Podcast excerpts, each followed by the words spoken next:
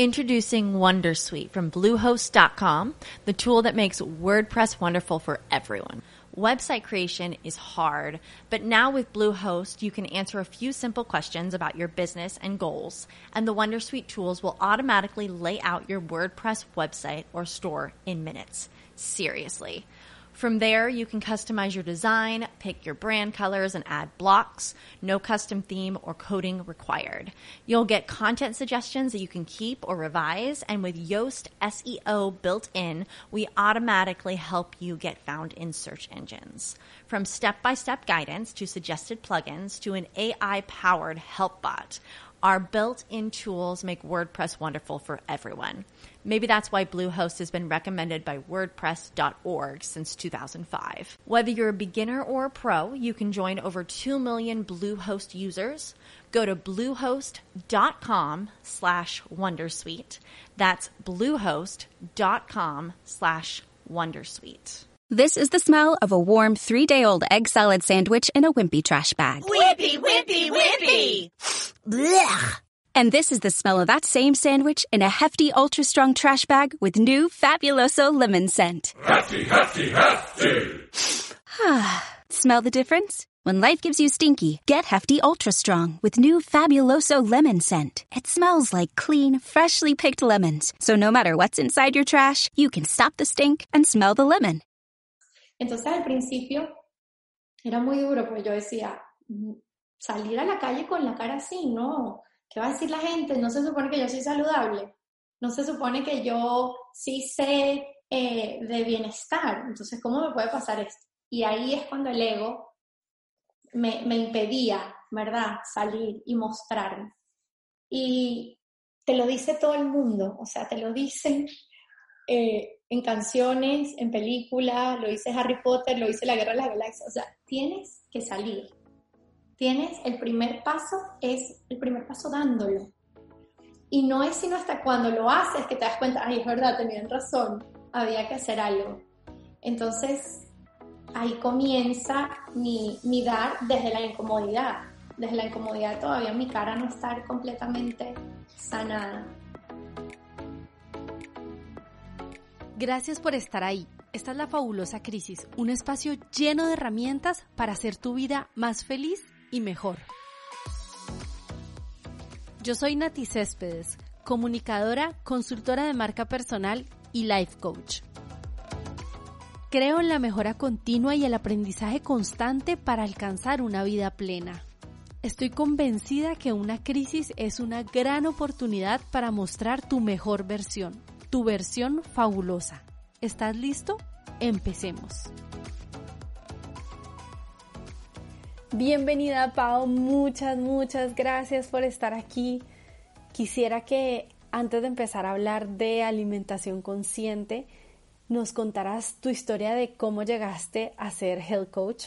Yo la conozco, pero para quienes estén aquí escuchándonos, me encantaría que la compartieras porque es una historia fuerte, pero muy especial y muy poderosa y además un gran para qué de tu misión, de tu camino. Entonces, si quieres compartirla, me encantaría que empezáramos por ahí. Bueno, ha sido un camino largo. Eh, comencé soy odontólogo, soy especialista en niños y adolescentes, entonces siempre estuve como en el mundo de la salud. Y puedo recordar de siempre, desde que era chama, que los temas de, de salud más hacia la belleza, ¿sabes? Como eh, estar pendiente de no aumentar de peso, estar pendiente de hacer dietas, siempre estaba muy pendiente como cuáles eran las tendencias en cuanto a dietas. Y yo era chiquita, entonces siempre fue como mi, me intrigaba todo ese mundo, ¿no? Sin saber mucho, sin saber mucho, en mi época no había la información que hay ahorita, ¿verdad? Entonces era como las cosas que yo escuchaba, lo que leía en alguna revista. Y eh, una vez que yo salgo de Venezuela, yo vivía en Venezuela y comienzo a vivir afuera, eh, comienzo a saber un poco más de, lo, de la comida orgánica, eh, cuáles son los productos más saludables y comienzo a quizás obsesionarme un poco por esto de comer perfecto, ¿no? De ser cada día más saludable. Y cada día iba subiendo como la barra de, de, de a dónde quiero llegar, ¿sabes? ¿Cómo puedo perfeccionar Entonces, hacía yoga, meditaba, hacía pilates.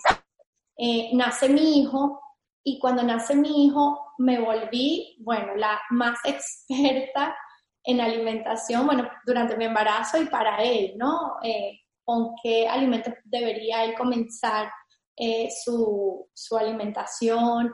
Entonces ahí decidí comenzar a estudiar eh, coach nutricional.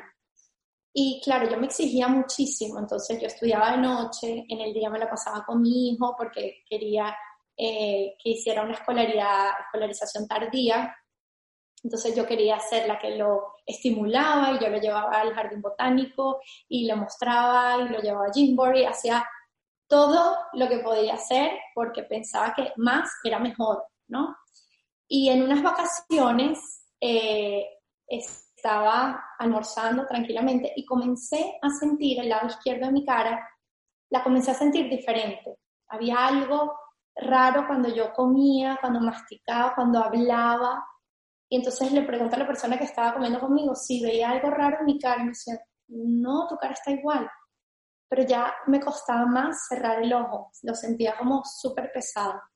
Y entonces, bueno, termino de comer, voy al baño y empiezo como a revisarme la cara, el detalle, la sonrisa y pude notar que mi sonrisa ya no subía tanto el lado izquierdo como el lado derecho. Veía que yo parpadeaba, pero el ojo izquierdo parpadeaba más lento y no sé por qué em, uno siempre va como a lo más pesimista que uno conoce. Lo primero que se me ocurrió es un derrame, o estoy teniendo un derrame, está pasando algo muy serio, eh, ni me acordaba de parálisis facial, como te digo, soy odontólogo, lo vi, pero en ese momento esperaba lo peor. Entonces, bueno, el médico del, del, hotel donde estaba me examina y me dice que es una parálisis facial eh, que no hay nada que hacer, no hay un tratamiento efectivo, que realmente es el tiempo el que puede decir cuánto, cuánto va a durar la parálisis, que había muchos tipos de parálisis, ¿no? Hay parálisis severas, hay parálisis eh, medias, eh, suaves, pues que se recuperan en dos semanas. El tiempo de recuperación iría de dos semanas, es como lo más rápido, hasta meses, o toda la vida porque hay mucha gente que no se recupera nunca. Y para mí en ese momento dos semanas era una eternidad. Me decía, dos semanas con la cara así, ¿no? O sea, esto es un chiste, no puede ser. Y ahí comenzó un camino, como yo les digo, eh, ha sido en esteroides, eh, en supositorio, porque ha sido incómodo, molesto. Yo tuve mi pataleta, por supuesto, porque yo no entendía por qué a mí me pasaba eso. Porque a mí si yo tengo una dieta perfecta, yo estaba no completamente vegetariana, pero casi todas mis comidas eran vegetarianas. Eh, yo meditaba, yo hacía yoga, yo era una persona buena, tú sabes, ahí empieza el ego a, pintarte eh, una perfección que no existe y además a ponerte en lucha con la vida, ¿no? Y a ponerte del lado de la víctima y que la vida te quiere jugar una mala pasada.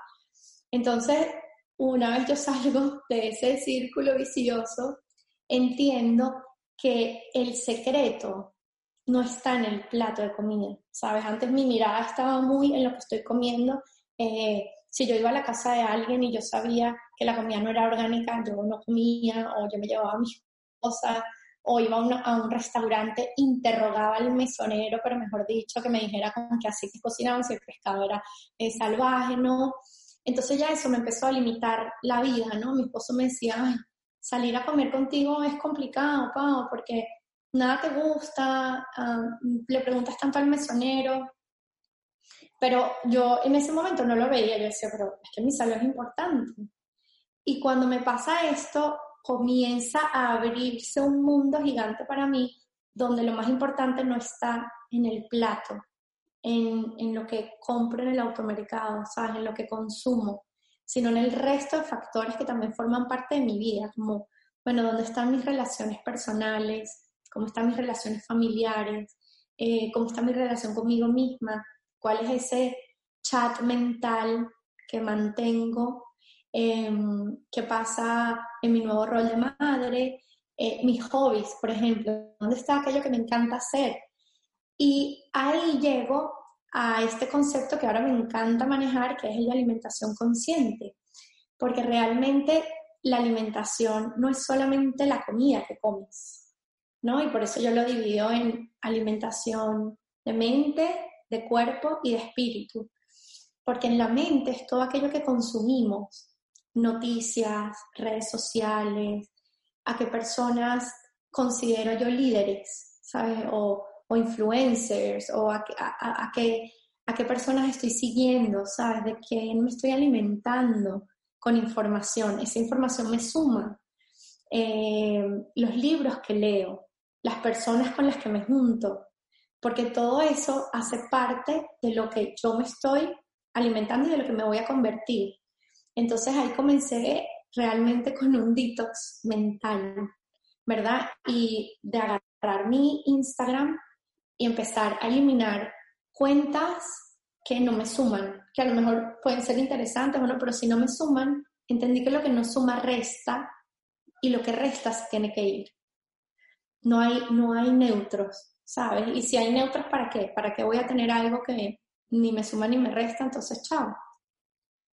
Y luego paso a la alimentación del cuerpo. Entonces, bueno, ahí sí entran los alimentos, ahí sí entra lo que hago para mi cuerpo, ¿no? Ejercicio, eh, actividad física, pues que no necesita, no necesariamente tiene que ser en un gimnasio, pero qué otras cosas hago para el cuerpo, ¿no? Lo cuido con baños, cremas, masajes, ¿qué más puedo hacer por el cuerpo? Eh, y después paso a la alimentación del espíritu, que es aquello que nos mantiene en conexión con esa divinidad o con ese Dios, o con esa energía superior o como cada quien lo quiera llamar. Entonces, ¿qué hago yo para mantener eso? Eh, ¿Dónde están esos, esos hobbies que quizás cuando éramos niños nos gustaba hacer? Pintar, soñar, eh, imaginarnos cuando, soy, cuando sea grande voy a hacer esto, voy a hacer aquello, ¿verdad? Teníamos esa, ese misticismo, era parte de la vida eh, cuando somos niños. Y yo me imagino que llega un momento que empezamos a, a quitarle importancia a eso, como, ¿para qué voy a seguir yo soñando despierta? Qué tontería. Y resulta que es ahí donde mantenemos esa conexión. Y mm, tú sabes que una vez en un, estaba haciendo un programa con una coach espectacular, una de mis grandes maestras, y ella me dijo que ella veía en mí una energía de parásito, y para mí eso me golpeó muchísimo, ¿sabes? Fue súper duro, pero yo entendía que ella me lo decía desde su amor. Y yo en vez de pelearle, de yo no soy un parásito, ¿cómo me vas a decir parásito? Me parece que estás equivocada. Yo me lo llevé y empecé a analizarme qué hay en mí de parásito, ¿sabes? ¿Qué, qué energía de parásito tengo? Y descubrí, y de verdad fue cuando me llegó la información clara y descubrí que todo aquello que yo había aprendido en este camino que me ofreció la parálisis facial, em, conseguí acupuntura china, japonesa, cada terapeuta me, daba algo, me enseñaba algo, cada uno me daba una perspectiva a la cual yo desconocía o nunca había mirado, cada uno me daba, no sé, me hablaba de un alimento, me hablaba de, de una meditación, yo fui aprendiendo, fui tomando un poco de todos ellos, pero me di cuenta que yo me había quedado con todo, todo para mí sola, y que no había dado eso que yo había tomado de otros, darlo a los demás. Y es ahí el parásito, yo me estoy solamente alimentando de unas personas, pero todo se queda conmigo. Y sabes que lo que no compartes se pierde. Y es por eso que a veces olvidamos eso que una vez aprendimos, pero es porque nunca se lo dimos a nadie y se olvida. Entonces, eh, ¿sabes este autor de Conversaciones con Dios, Neil Donald Walsh? Él una vez dijo que tu vida no se trata de ti, sino de los otros. Entonces, como que la misma información me empezó a llegar de muchos lugares y es, es hora de compartir, porque lo que me pasó a mí me pasó para que yo ayude a otras personas que a lo mejor les, les está pasando y lo puedan sanar más rápido, porque a mí me tomó años en hacerlo. Pero si yo después de todos estos años que aprendí puedo ayudar a alguien a que no se demore años en el aprendizaje, sino que sean meses o semanas, pues va a valer, ¿entiendes? Va a valer eso que yo aprendí, va a valer para otros. Entonces ahí me di cuenta que es una responsabilidad que tengo. Lo que aprendo, darlo a los demás. Entonces al principio era muy duro porque yo decía, mm, salir a la calle con la cara así, no. ¿Qué va a decir la gente? No se supone que yo soy saludable. No se supone que yo sí sé eh, de bienestar. Entonces, ¿cómo me puede pasar esto? Y ahí es cuando el ego me, impedía, ¿verdad?, salir y mostrarme. Y te lo dice todo el mundo, o sea, te lo dicen eh, en canciones, en películas, lo dice Harry Potter, lo dice La Guerra de las Galaxias, o sea, tienes que salir. Tienes el primer paso, es el primer paso dándolo. Y no es sino hasta cuando lo haces que te das cuenta, ay, es verdad, tenían razón, había que hacer algo. Entonces, ahí comienza mi, mi dar desde la incomodidad. Desde la incomodidad todavía mi cara no estar completamente sanada, de todavía estar en procesos de aprendizaje, pero a la vez poder dar, ¿no? Y poder mostrar lo que yo he aprendido. Entonces ha sido, como te digo, un camino y un proceso que estoy, estoy arrancando, o sea, estoy en estos primeros pasos de dar. Me encanta, Pau. Me encanta cómo lograste convertir un evento desafortunado en tu vida en un gran regalo. Y me gustaría preguntarte, ¿qué fue lo que te dio el valor para mostrarte al mundo en un momento en el que te sentías vulnerable, en el que no reconocías tú misma esa imagen que veías en el espejo, que no te aceptabas? ¿A qué te aferraste para, para atreverte? ¿Qué te dio ese valor? Mira, bueno, una de las personas más importantes en este proceso, obviamente aparte de mis padres, que tú sabes, los papás tienen un amor como incondicional para los hijos, ha sido mi esposo. Desde que me dio la parálisis, o sea, yo tenía todo este lado izquierdo completamente como derretido, porque no, al no haber impulso nervioso, no hay movimiento muscular y los músculos pierden el tono y como que se caen, ¿no? La gravedad hace que ellos se caigan. Entonces tenía el ojo súper abierto, no lo podía cerrar, el cachete estaba como, como, derretido, tal cual, la, la boca así. Y yo no quería salir a ningún lado, pero pues tenía que, no sé, hacer mercado, llevar a mi hijo, o sea, la vida continuaba. Pero yo trataba de evitar salir, como salir de noche a cenar, no, ¿para qué? Mi esposo me invitaba a la semana siguiente, yo 100% paralizada, me puso, bueno, esta noche vamos a salir. Yo, ¿a salir a dónde? ¿Cómo, cómo que salir? ¿No? Y mi cara, ¿qué importa? O sea, eso, ¿sabes? Es una eventualidad. Hay gente que está enferma y sale, pa, o sea, hay gente que tiene cáncer y sigue. Entonces, vamos, salgamos, eh, invitemos gente a la casa. O sea, él me mostraba que la vida seguía igual. Él quería tener relaciones sexuales conmigo y a mí me parecía una locura. Yo decía, ¿cómo, cómo me ¿cómo me besas? O sea, ¿te provoca besarme? Y decías, sí, claro, yo sé quién eres, yo te conozco. Es como, él era capaz de verme el alma, ¿sabes? Yo solamente, yo me, yo me veía lo físico, pero él, él me veía el alma. Entonces, fue muy interesante verme a través de sus ojos, porque él veía una Paola que yo no veía. Y, fue ahí cuando yo empecé a hacer unos ejercicios durísimos en el espejo. Y era hablarme. Porque nunca nos hablamos. Tú le hablas a los otros y los otros te hablan a ti. Pero tú hablarte a ti misma, no lo hacemos. Mira que lo hacen los niños. Entonces empezar a hacer ejercicios en el espejo y hablarme. La primera vez yo, me quedé, yo estaba muda, yo no sabía qué decirme. Y cuando empecé a hablar, tenía un nudo en la garganta que no me dejaba. Y empecé a llorar porque reconocía mis ojos, ¿sabes? Sabía quién estaba detrás de lo que tenía. Y yo creo que de ahí saqué mucha, mucho poder. Em, comenzar a salir y mm, ir a sitios, a lugares, expresarme, ir a restaurantes que además era complicado porque yo no podía comer, se me, se me regaba, la boca no la podía tener cerrada. Pero empecé a vivir con eso, o sea, yo dije, bueno, si así va a ser la vida, pues tengo que vivirla. Y entonces empezar a reírme hasta de eso. ¿sabes? De que el agua se me, se me caía. Como te digo, no fue fácil. Eh, cada día traía su, su, reto y su prueba. Eh, mi hijo también fue súper importante. Él era muy chiquito, tenía, iba a cumplir tres años. Y él, él nunca tuvo un cambio conmigo. ¿Sabes? Él me seguía abrazando, besándome. Eh, él seguía estando normal conmigo. Era como que él no veía eso de mí. Ese físico no veía porque podía ver más. Entonces ahí me di cuenta también que mi mirada estaba solamente en la superficie, como en lo físico. ¿Sabes? Como, bueno, yo, yo trato bien a, la, a Paola cuando tiene el pelo arreglado, cuando está delgada, cuando está arreglada, maquillada, pero ¿qué pasa cuando hay una Paola enferma, eh, con limitaciones?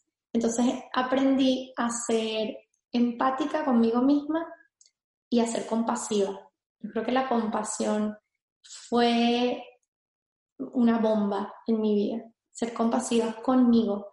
Y yo le decía a unas amigas, celebrando mi cumpleaños, porque mucha gente que no eran tan amigas mías, que nos conocíamos, me llamaban, me veían y, me iban y, me daban como un abrazo, siempre tenían unas palabras súper lindas.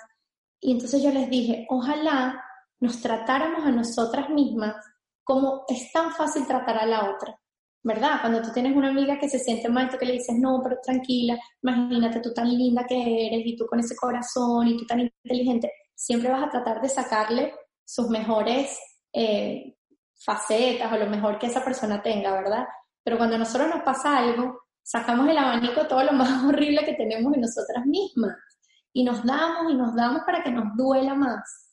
Entonces cuando cambié como el chip, como bueno, si yo soy capaz de darle amor a otros y de ser siempre compasiva y de tener una palabra de amor con otros, ¿qué tal si practico eso para mí? ¿Qué tal si digo, wow, Paola, eres súper valiente de haber salido hoy en un live, por ejemplo, el primer live que tuve en Instagram, que estaba aterrado, la gente va a ver que tuve parálisis facial, ¿qué van a decir? Y mi sonrisa. Y cuando terminó fue como, wow, qué valiente, ¿verdad? Haber, haber salido un live con gente que a lo mejor no me conoce y que importa lo que piensen, pero lo hice. Como celebrar esas, esas pequeñas cosas y las grandes también, por supuesto, celebrarlas con amor, ¿no? De, wow, mira lo que hoy fui capaz de hacer. Eso. Totalmente. Me llama la atención que dijiste, yo hacía yoga, eh, comía sanamente, incluso hasta tenía buenos sentimientos. Me gustaría preguntarte, con todo este descubrimiento y todo este aprendizaje que has tenido, ¿qué crees tú que, falló? ¿Qué, ¿Qué, harías ahora diferente con, lo que has descubierto? Yo creo que em, muchas veces lo hacía desde una energía de miedo, como voy a comer sano para no enfermarme. ¿sabes? Voy a comer sano para, no, para que no me canse, para que no me, no me vaya a enfermar más adelante, pero siempre como para evitar, ¿no? No, no hacia quizás, porque hay dos maneras de, de poder vivirlo, ¿no? Toda esta parte del bienestar y la salud es si tú huyes de algo, ¿sabes? Como no quiero enfermarme, quiero evitar eh, alguna enfermedad crónica más adelante, o si lo vivo porque quiero ir hacia la, la plenitud, a tener más salud, a sentirme vibrante, con más energía, porque quiero ir hacia la longevidad.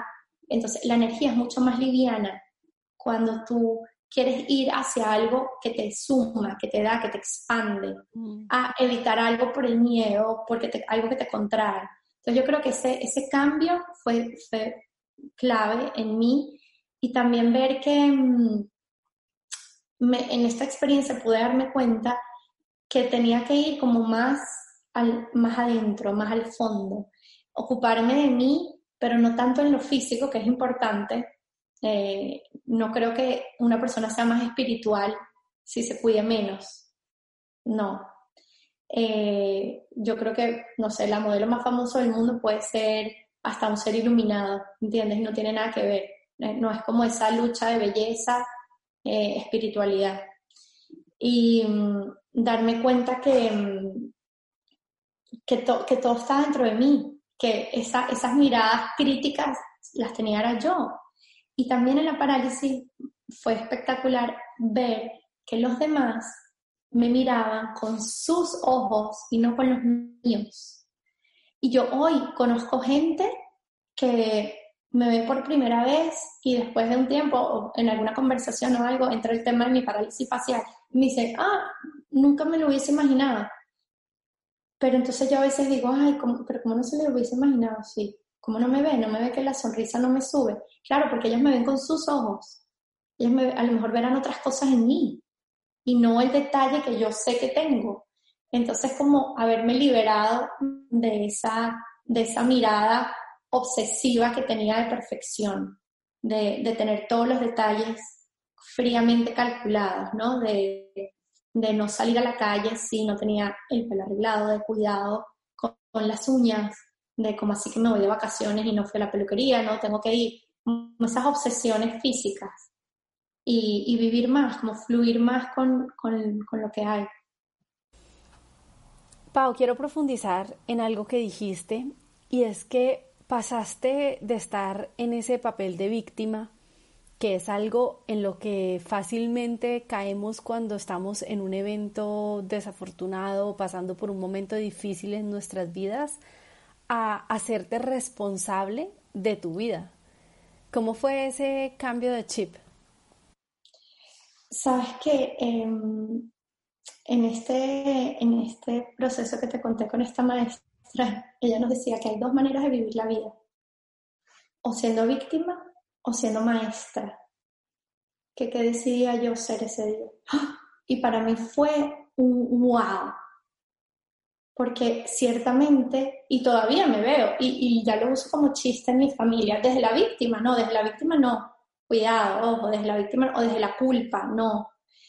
Em, haberme dado cuenta de, de, ese círculo vicioso de víctimas, tú sabes que las víctimas siempre ganan algo, ¿no? Hay una ganancia siendo víctima y por eso nos quedamos aferradas a la víctima. Y la ganancia puede ser atención, ¿no? Eh, ganas a lo mejor la atención y el tiempo de otros contigo, quizás empiezas a, te hace sentir importante de alguna manera, te hace sentir em, como que los demás te tienen que venir a querer. Entonces hay una ganancia siendo víctima. Y cuando tú observas eso y, ves el juego en el que estás entrando, dices, bueno, pero ¿qué tal si yo empiezo a ser significante de otra manera? Porque puedo ser importante, sentirme importante. Está bien sentirse importante, ¿sabes? No, eso no está mal, está bien. Pero desde otro lado, bueno, ¿qué tal si me siento importante porque estoy dando? Porque doy más, ¿no?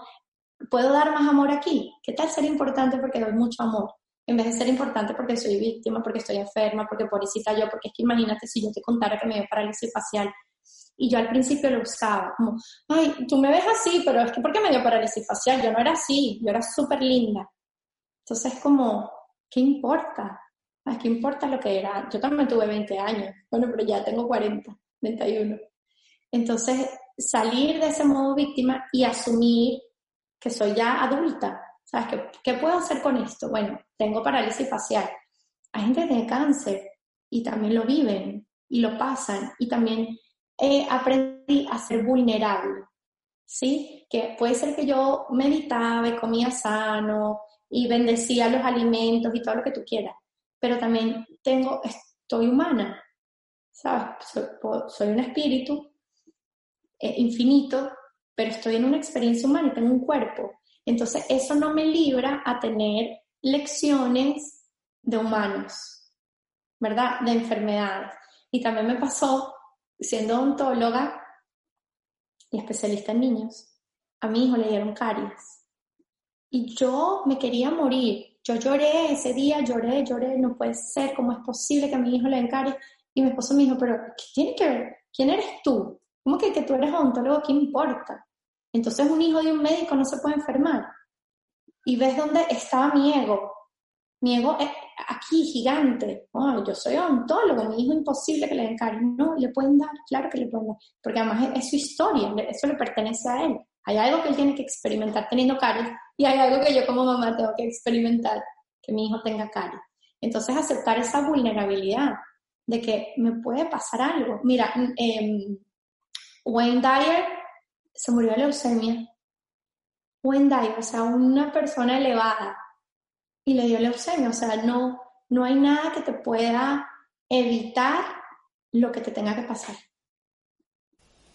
Pau, ¿cuál crees que fue el gran aprendizaje de todo este camino que has vivido? Yo estoy segura que has descubierto muchas cosas, pero si tuvieras que elegir un mensaje para transmitir, eh, un para qué de haber atravesado esta experiencia, ¿cuál crees que sería? Nati, definitivamente es haber mirado la experiencia más temprano como, bueno, ahora con esto, ¿cómo lo puedo transformar? Eh, haberlo tomado a mi favor, ¿no? Y haber eh, salido antes, quizás haber mostrado mi proceso desde el día uno, desde cero, ver el cambio, porque además cuando fui al neurólogo y me hicieron un examen súper largo y dolorosísimo para ver los impulsos nerviosos que habían, eh, yo tenía 95% de muerte neuronal, no había, no había actividad nerviosa. Y el médico me dijo que era un resultado eh, muy desalentador porque con el 5% que me quedaba era imposible que tuviese que recuperar el movimiento de los músculos. Es decir, que me iba a quedar así. Y para mí eso fue tan duro, porque yo decía, ¿cómo me voy a quedar así el resto de mi vida? ¿Sabes? No, no es justo, no puede ser. Y ahí entendí que, ¿quién conoce mi cuerpo mejor que yo? Nadie. Si hay gente que tiene remisiones totales de enfermedades súper graves, de cánceres súper graves, y se han sanado, mi cuerpo puede usar la misma inteligencia para sanar una parálisis facial. Entonces, haber asumido eso, eh, haber, haberle quitado la responsabilidad a los demás para tomarla yo, porque yo iba al acupunturista, al terapeuta, a que ellos me sanaran. Tú sáname, yo te pago, pero tú haz todo lo que tengas que hacer para sanarme. Pero cuando tomé como mi salud en mis manos, empecé a hacer los cambios que yo tenía que hacer. Entonces empecé a descansar más, empecé a dormir mejor, empecé a hacer menos, que hacemos demasiado. Entonces empecé a hacer menos, empecé a hacer cosas que me sumen. Entonces yo creo que una de las cosas em, pudiese ser haber asumido esto diferente, como desde el poder, y decir, bueno, esta, esta es como mi, mi tarea ¿Cómo vamos a resolver esta parálisis? ¿Cómo se resuelve? Ah, se resuelve así. Ok, dale, mostremos cómo la estoy resolviendo. Quizás así. No creo que nunca es tarde, ¿sabes? Estoy, estoy ahora en, ese, en esa etapa, pero sí creo que eso hubiese sido interesante. Me encanta. Bueno, me gustaría que ahora sí nos contaras de tu proyecto Camino de Mujer y de este programa de 21 días que ya empezaste a hacer y que vas a hacer periódicamente Cuéntanos de qué se trata, porque me imagino que aquí has reunido todas esas herramientas que has ido descubriendo de tu faceta como coach, como de tu profesión como médica y por supuesto de tu experiencia personal.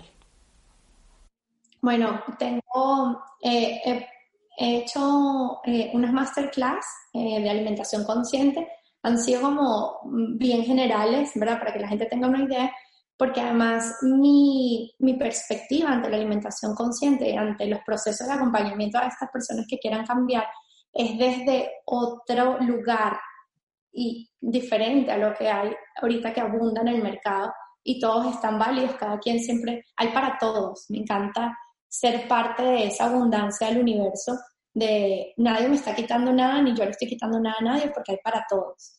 Eh, pero mi entrega es hacia, yo creo que elevar eh, los estándares, elevar nuestro nivel de conciencia desde la alimentación. Yo lo comencé así, mi cambio fue a partir de la alimentación, pero como te dije, después se me abrió un libro espectacular de muchísimos aspectos que son importantes tomar en cuenta. Entonces, eh, mi mirada es a quitar un poco esa, toda la atención que le ponemos a la comida, ¿verdad? Toda la atención que tenemos que comer cada dos horas, tenemos que comer súper sano, comprar lo más sano, pero entonces cuando salimos de eso a vivir la vida, ¿verdad? A salir a caminar, a jugar con tu perro, a leer un libro, a ir a un curso, a aprender a cantar, aunque cantes horrible, no importa, experimenta, siéntete incómoda, está bien. Em, yo creo que es, es, un llamado para las personas que sientan que ese es, ese es el camino, que esa es la manera en la que quieren hacer el cambio. Sí me parece importante eh, alimentar el cuerpo, o sea, el cuerpo físico, hacerlo de la manera más consciente, de la manera más limpia, eh, acompañando al cuerpo en este proceso de vida. Sí me parece importante, pero sin dejar de ver todos los demás aspectos, ¿no? No solamente contemos calorías, ni macros, micros, no nos volvamos eh, bioquímicos en cómo funciona el cuerpo, porque finalmente todo lo que hace, hace nuestro cuerpo lo hace sin que nosotros estemos en el dominio. O sea, mis riñones están funcionando, están filtrando mi sangre, eh, mi corazón está bombeando, mis pulmones están purificando, pero yo no estoy consciente, o sea, yo no les estoy diciendo pulmones ahorita, hey, hígado, es, es momento, hormona. Y eso está sucediendo. Entonces, también un poco entregarnos a esa magia del cuerpo, que yo hago mi parte, ¿verdad? Yo hago mi parte de darte lo mejor, pero tú, te, tú, tú eres tan maravilloso que te encargas del resto. Entonces, bueno, en estos 21 días comenzamos, lo más importante es cambiar nuestra relación con el azúcar. Eh, yo creo que ese cambio, que podría para muchos ser pequeño, es un cambio gigante en tu, en tu salud, en tu vida, en tu longevidad además. Tomar responsabilidad de lo que estés haciendo hoy va a impactar eh, en 20 años, en 30 años, esa persona que quieres ser cuando tengas 90, 100, 120. Entonces, ¿qué estás haciendo hoy para que eso sea así? ¿verdad? Y eso es algo donde hago que la gente en estos 21 días se dé cuenta de eso, que tomen responsabilidad y si tienen que hacer cambios lo hagan ya, hoy, hoy, los cambios hay que hacerlos hoy y ya. Eh, por eso nace Camino de Mujer, que es mi proyecto espectacular, lo, eh, lo comencé con mi mejor amiga del colegio de toda la vida, además, la vida nos unió aquí nuevamente, ella eh, es, eh, está en el área de mercado y publicidad, entonces ella es la estructura, ¿sabes? Ella es la que tiene los pies en la tierra, em, la que organiza, la que hace todo eso. Yo soy la que estoy en la Vía Láctea, pero entonces esa unión ha sido espectacular, ha sido buenísima. Y en nuestro equipo tenemos también a, a Bárbara que nos ayuda eh, con la parte de tecnología, porque yo de tecnología cero. Eh, entonces, hemos sido tres personas súper importantes que creamos Camino a Mujer, eh, donde hablamos de diferentes temas holísticos, o sea, tenemos temas de Feng Shui, la importancia del agradecimiento, la abundancia, rituales, por ejemplo, los cuarzos, eh, alimentación consciente, por supuesto, pero no es solamente alimentación, queremos mostrar todo en lo que tú puedes tomar para hacer cambios en tu vida. Ahora que mencionas lo de contar macronutrientes y pesar los alimentos y todas estas prácticas, yo te digo que la verdad, en mi, en mi experiencia personal, no me he podido, digamos, como comprometer con ninguna de estas porque me parece insostenible con, con el estilo de vida mío. Dijiste que no se trataba de eso, de obsesionarnos ni de esclavizarnos con estas, digamos, no sé, técnicas o herramientas.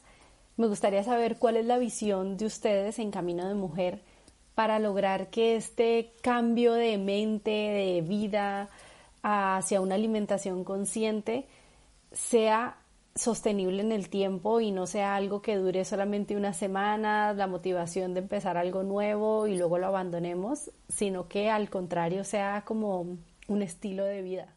Yo creo que es ahí donde han fracasado tantos, eh, tantas dietas y regímenes alimenticios, es porque no son sostenibles en el tiempo, te aburres, ¿verdad?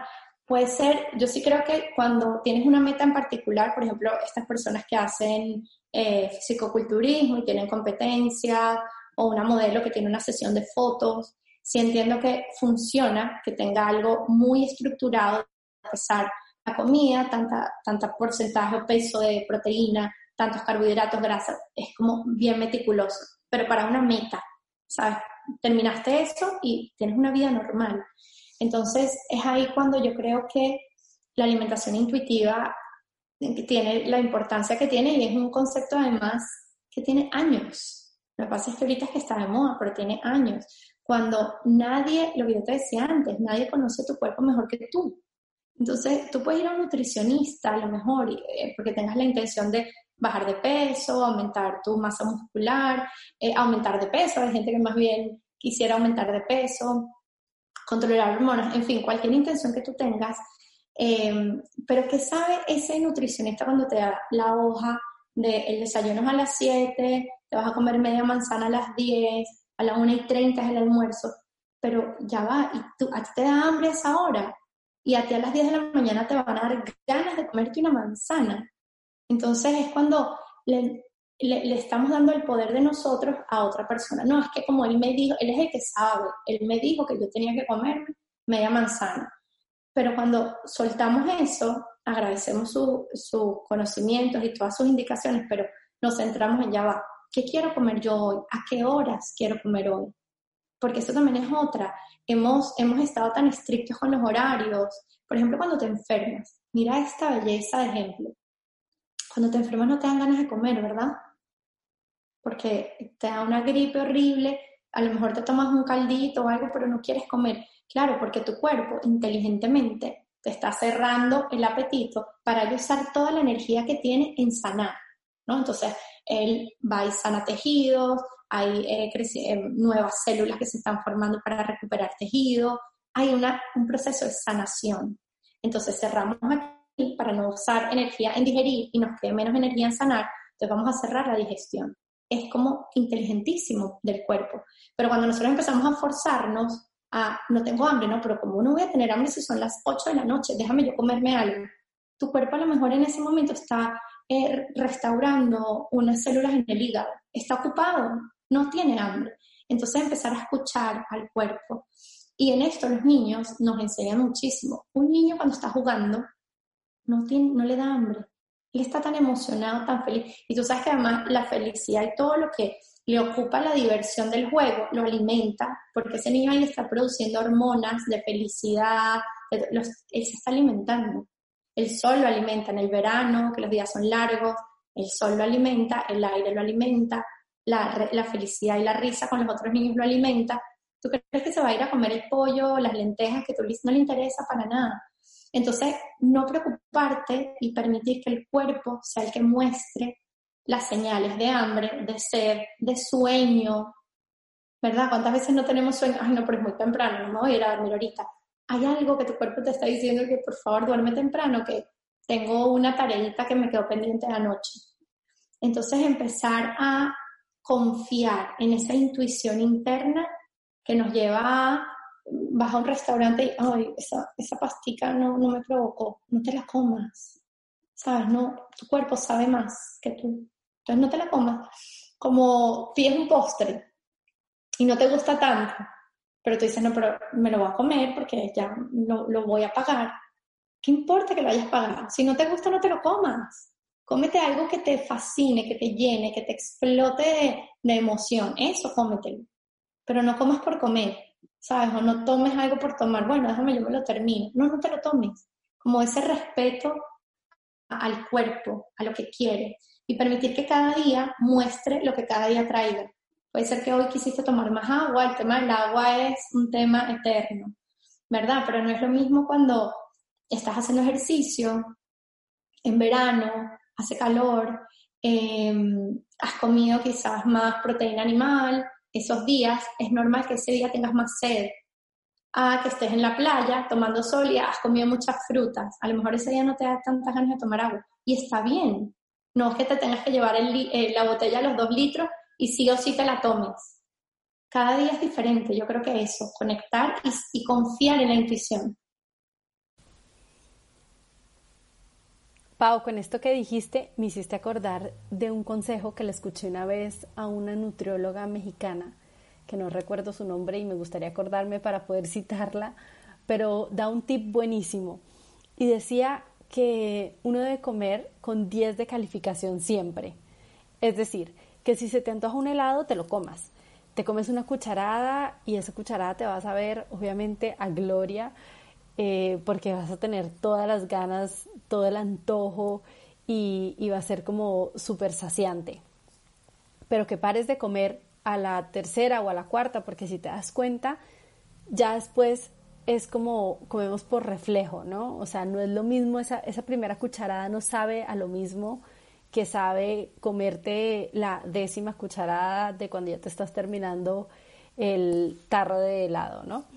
Entonces, eh, me parece súper aplicable porque prácticamente puedes comer todo mientras eh, te lo comas con todas las ganas, toda la conciencia, todo el disfrute, lo justo lo que estabas diciendo, lo importante que es estar ahí presente, disfrutarlo, eh, para poder digerirlo diferente.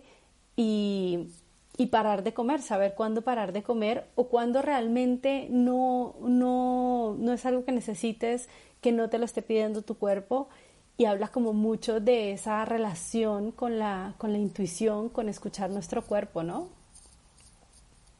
Sí, tal cual, porque ¿sabes qué pasa? Que la, la comida, los alimentos, nos dan placer. Es una de las razones por las que comemos. Comemos por supervivencia, pero si fuese únicamente por supervivencia, comería, podríamos comer tres veces a la semana, si fuese por supervivencia. Es más, depende del porcentaje de grasa que tengas, podrías vivir, vivir sin comida un mes. O sea que por supervivencia realmente no es la, primera razón por la que comemos comemos porque nos da placer, porque además comemos eh, compartiendo con otras personas, hay un disfrute en, el comer, hay un compartir. Entonces, si en ese disfrute, pues tiene que haber disfrute, tienes que, te tiene que fascinar, te tiene que encantar. Y si no te gusta, pide otra cosa, o no pidas nada, o, o cámbialo con otra persona, pero que siempre estés disfrutando lo que comes. Pau, así como dices, que comer en un buen estado de ánimo, disfrutándolo conscientemente, tiene un efecto positivo en cómo digerimos los alimentos. Me imagino que por el contrario, comer con estrés, con ansiedad, con culpa, nos afecta negativamente. Cuéntanos cómo se relaciona estas emociones con, con los alimentos. Sí, claro, Nati. Sabes que cuando es súper importante, y yo lo manejo mucho con mis clientas, cuando tú comas algo y no sea quizás lo más saludable que, hayas podido escoger em, o te hayan invitado y tú sepas, bueno, yo en otro momento no me comería eso, pero pues es lo que hay, ¿verdad? También tener esa humildad de esto es lo que hay aquí. Eh, hacerlo con pleno disfrute, que sea algo que te encante, que te guste, pero que después no haya culpa. Porque después de la culpa viene el castigo. Cuando tú te sientes culpable o tú culpas a otro, tú vas a castigarte o a ti o vas a castigar al otro. O sea, eso es automático. Entonces, ¿cómo vendría ese castigo? ¡Ah!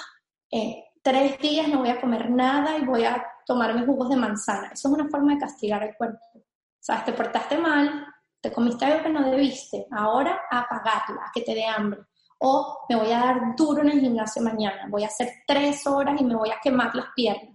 Es una manera de hablar con castigo, con rencor y con rabia. Como tú hiciste eso y te saliste de la línea que yo tenía, entonces lo vas a pagar en el gimnasio, lo vas a pagar con hambre, lo vas a pagar con masajes que me duelan. Entonces, eh, aceptarnos, ¿sabes? Podemos, lo que te decía, ser compasiva nosotras mismas. Qué rica está esta, este postre, esta torta o estos vinos qué rico, compartirlo con mis amigos, comerme un pan con queso, lo máximo me encanta. Bueno, a lo mejor mañana no me lo como y está bien, perfecto, hoy me lo disfruté.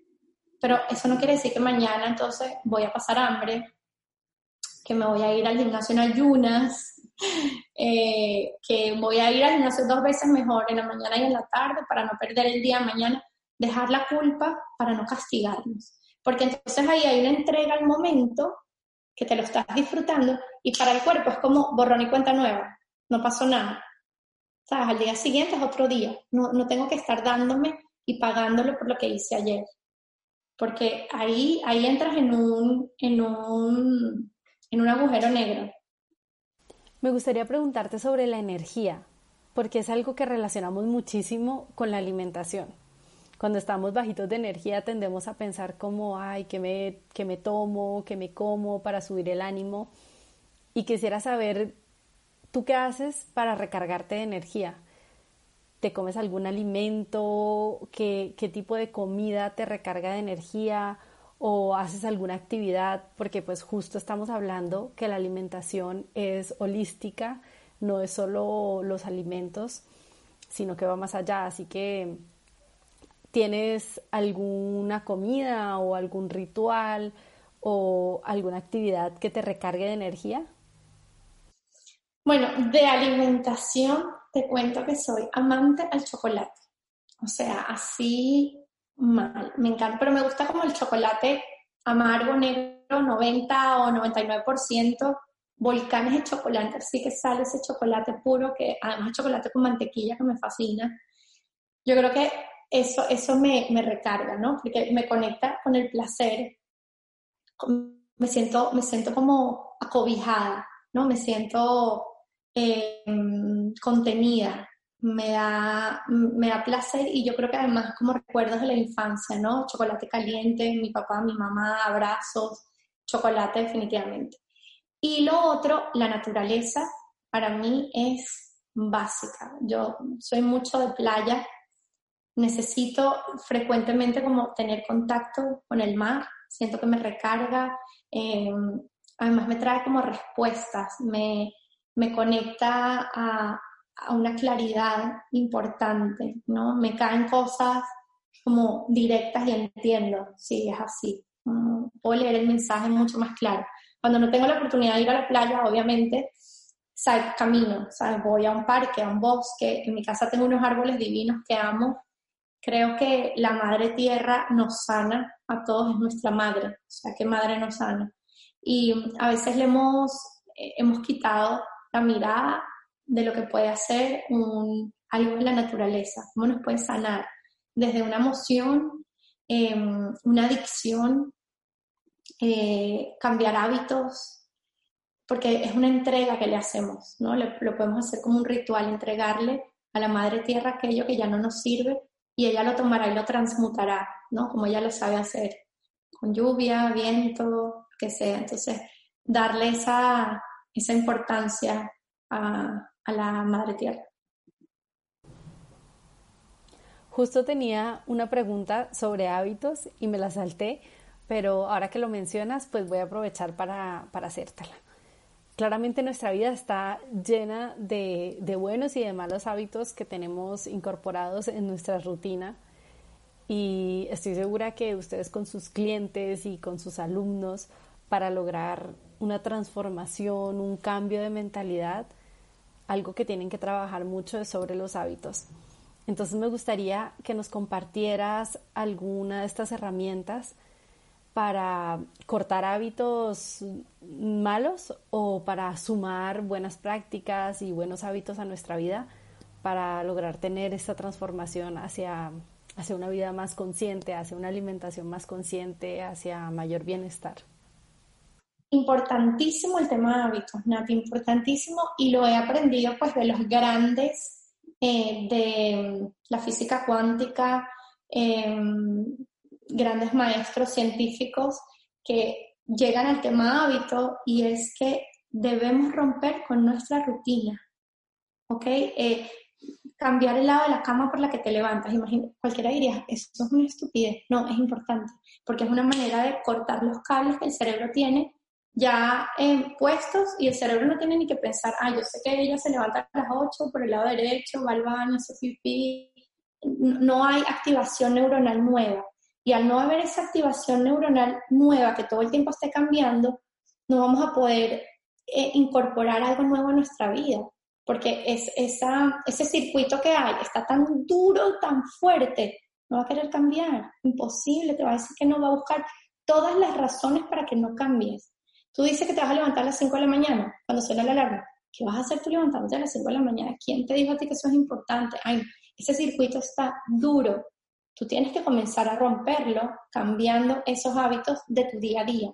Entonces, Si te levantas todos los días a las 7, levántate a las 6 y media. Bañarte con agua fría. O sea, a nadie le gusta el agua fría, pero te juro que la vas a odiar cinco días.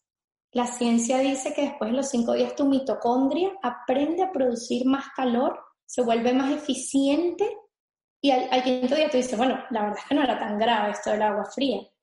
Eh, hay pruebas que dicen que te llegan ideas, eres más creativa cuando vienen baños de agua fría, porque hay una activación. El cerebro dice, aquí está pasando algo, está loca, em, está haciendo algo que yo no conozco, entonces empiezan a ver, tú, tú, tú, tú, se empiezan a aprender circuitos.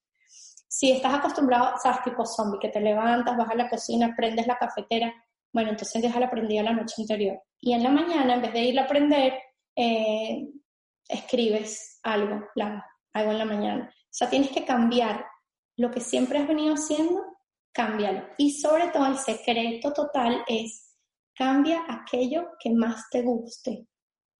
¿No? Entonces, por ejemplo, lo que más te fascina es tu café en la mañana. No, tómatelo, pero no en la mañana tómatelo a las 3 de la tarde. Algo va a pasar en ti, algo, algo mágico. Además es como permitir que, esa divinidad actúe y tú la puedas ver.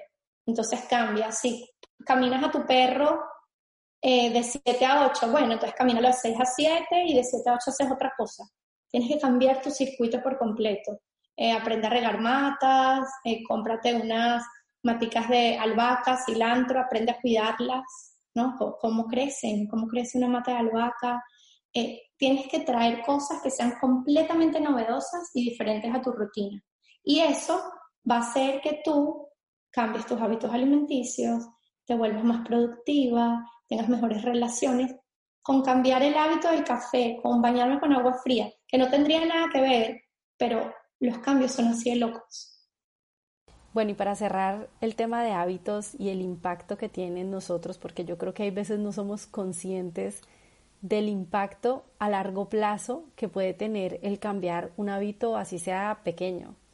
Me gustaría saber si has incrementado algún hábito recientemente que haya tenido un impacto en ti que, que no te esperabas. Bañarme con agua fría porque yo era de las que me bañaba con agua no caliente, hirviendo. Y yo siempre decía, no, yo olvídalo, yo imposible, yo no lo voy a poder hacer, eso yo no lo voy a poder hacer. Y poderlo hacer, además hacerlo en Bogotá, que el agua no es fría en Bogotá, el agua es helada. Para mí ha sido wow, de verdad. Yo creo que haberme bañado con agua fría y haber empezado a tomar café, fíjate.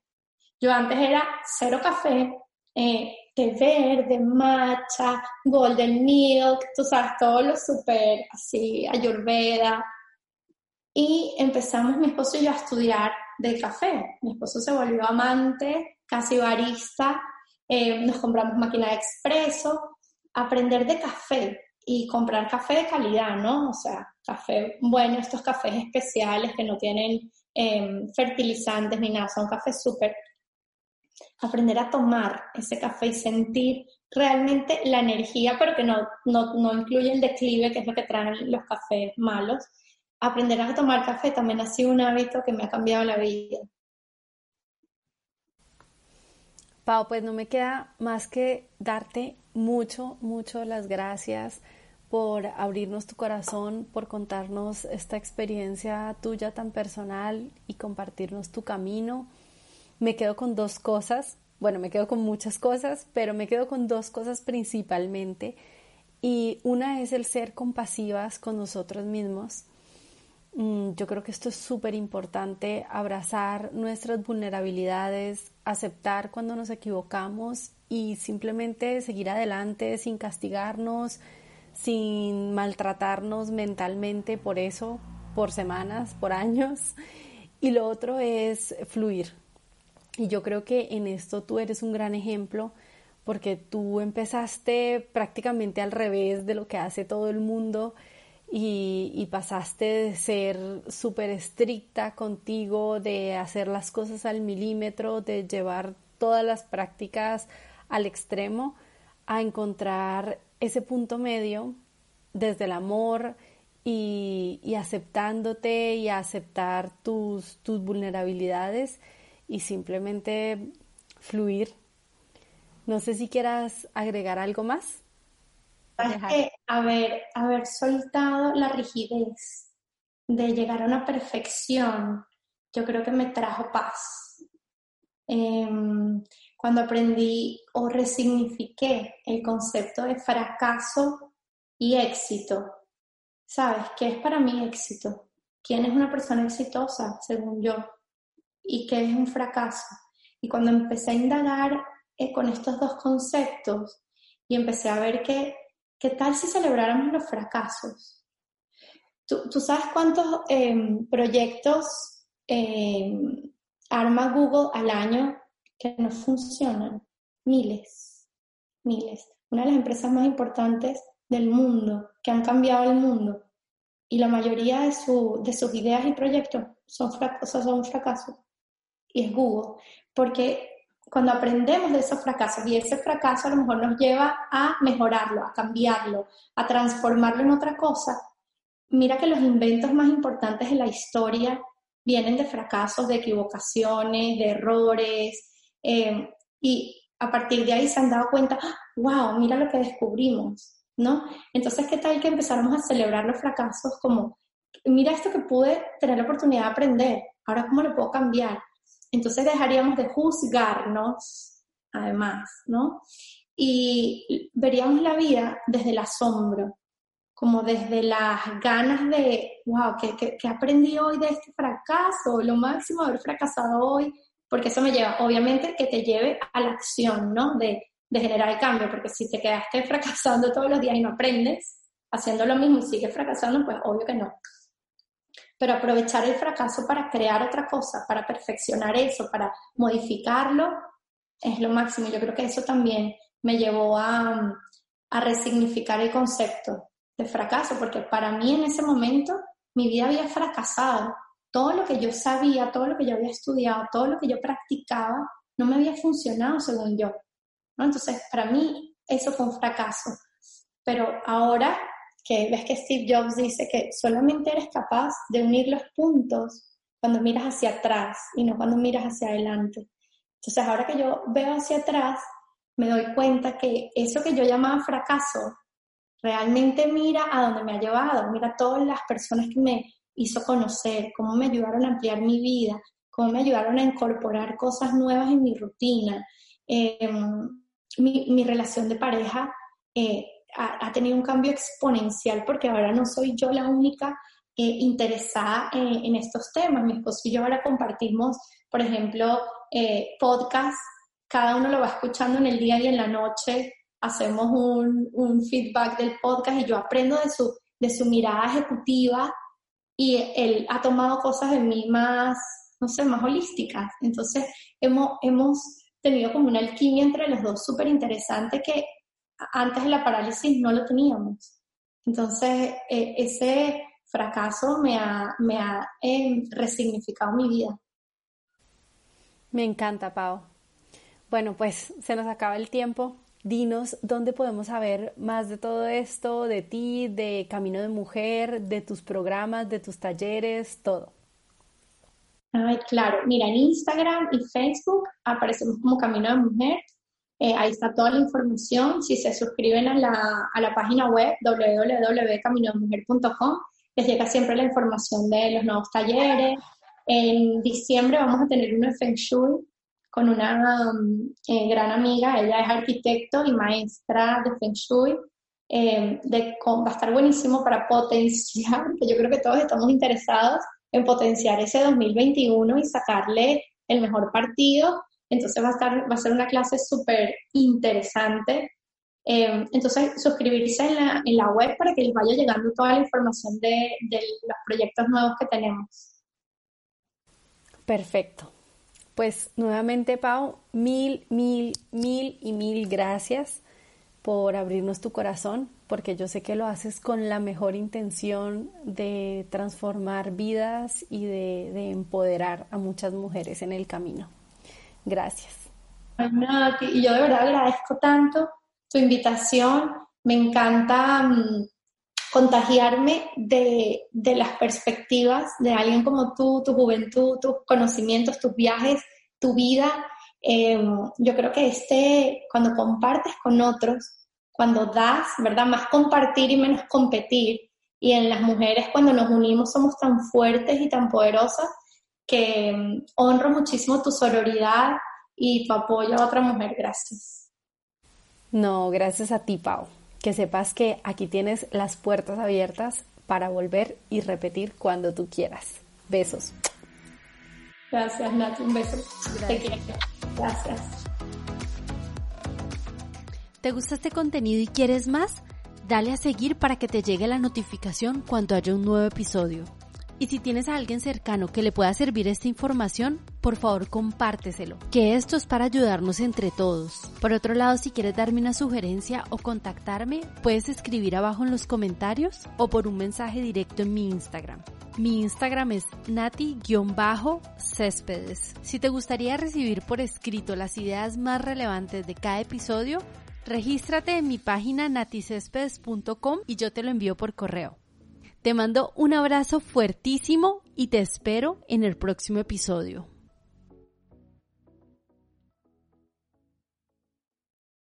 This is the smell of the leftover tuna fish sandwich you left in your lunchbox over the weekend in a wimpy trash bag. Wimpy, wimpy, wimpy!